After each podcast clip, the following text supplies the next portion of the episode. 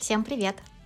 Это подкаст «Мама море» и с вами его ведущая Наталья Акберова. Я маркетолог в IT-компаниях, начинающий коуч и мама двухлетней девочки Майи.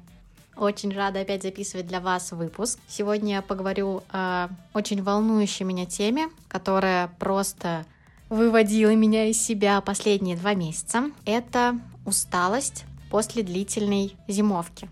Меня она загнала даже в депрессию, но я из нее выкарабкалась, поэтому у меня теперь есть силы, желание рассказать о этой части длительных путешествий, чтобы, возможно, предостеречь вас, ну или просто предостеречь себя в будущем но я уверена, что и вам будет полезно.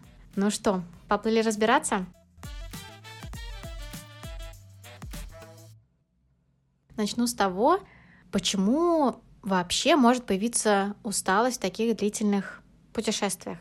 Однозначно я поняла, что это нехватка общения с родными людьми и друзьями.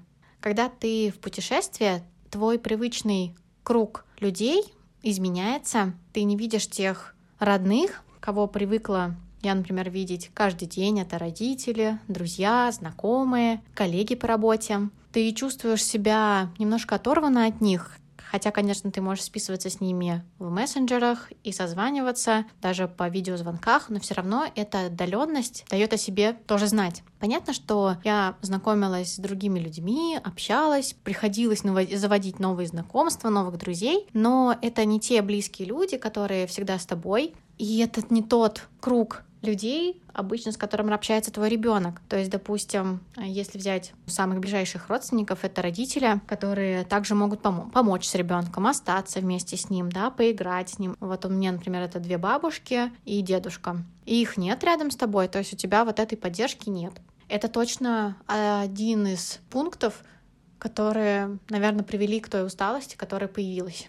Второй пункт — это про неудобства, которые могут быть на новом месте. То есть, когда ты дома, понятно, что ты в суперкомфортных условиях для себя, ты сам создаешь это, у тебя там твоя кровать с ортопедическим матрасом, у тебя тут стиральная машина, у тебя тут робот-пылесос, у тебя тут шторы, у тебя большой телевизор, я не знаю, у тебя еще куча-куча всего, а в новом месте у тебя этого нет. И тебе приходится, ну, или покупать это, или не покупать, и ты живешь по новым правилам. То есть самое главное, например, что мне не хватало в, на зимовке, это стиральная машина, и приходилось мелкие вещи стирать вручную. То есть для человека 21 века это звучит уже, наверное, немножко страшновато, потому что каждый день ребенок, понятно, пачкается, и всякие вот эти даже мелкие вещи, носки, трусишки, платьишко приходилось стирать вручную, и от этого просто устаешь, просто потому что ну, ты раньше этого не замечал, потому что раньше ты просто положил корзину для грязного белья, из этой корзины ты переложил в стиральную машину, заложил порошок, все, закрыл и дальше повесил.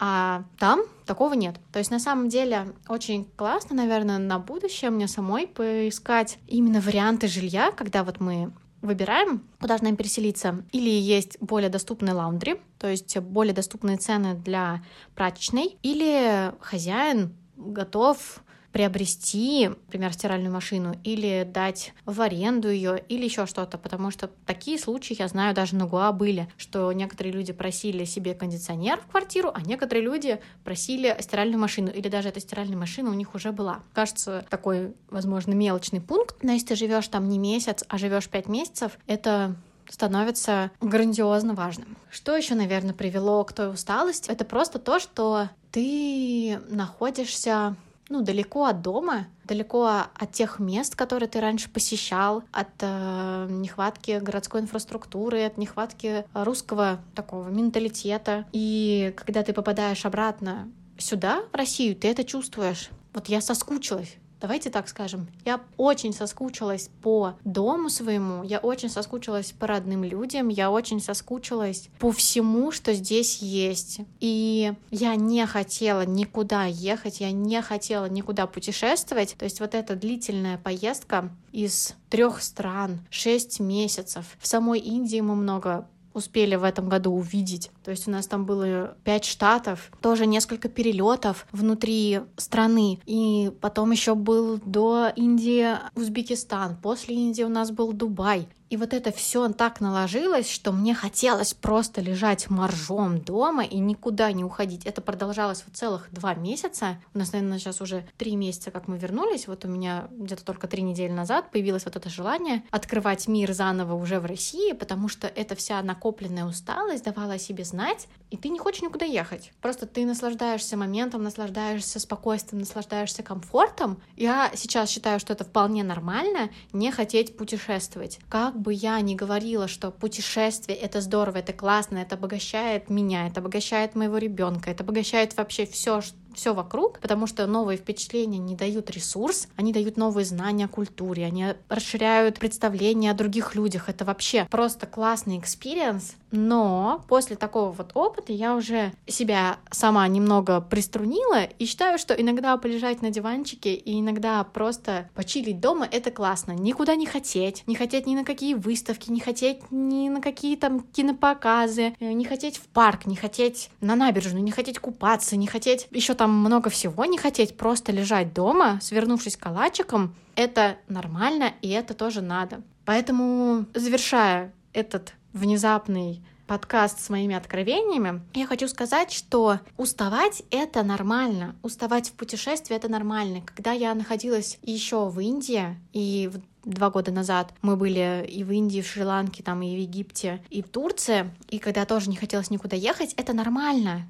Да, я себе разрешаю быть нормальной и думаю про то, что из любого состояния, конечно, выбраться можно, но главное разрешить себе вот побыть в этом состоянии. Когда ты хочешь путешествовать, путешествуй. Супер, Наташа, действуй. Если ты не хочешь этого, то и не нужно. Завершаю этот подкаст совершенно неожиданно для самой себя и, возможно, для вас. Может быть, что-то интересное вы для этого вывели. Может быть и нет, я совершенно не знаю. Но если да, то обязательно пишите об этом в комментариях. Я рада, что вы слушаете меня, слушаете мой подкаст и рассказываете, был ли у вас момент признания своей усталости и что вы просто хотите быть дома. Мне очень интересно об этом узнать. Спасибо за внимание. Всем пока. Ваша мама море.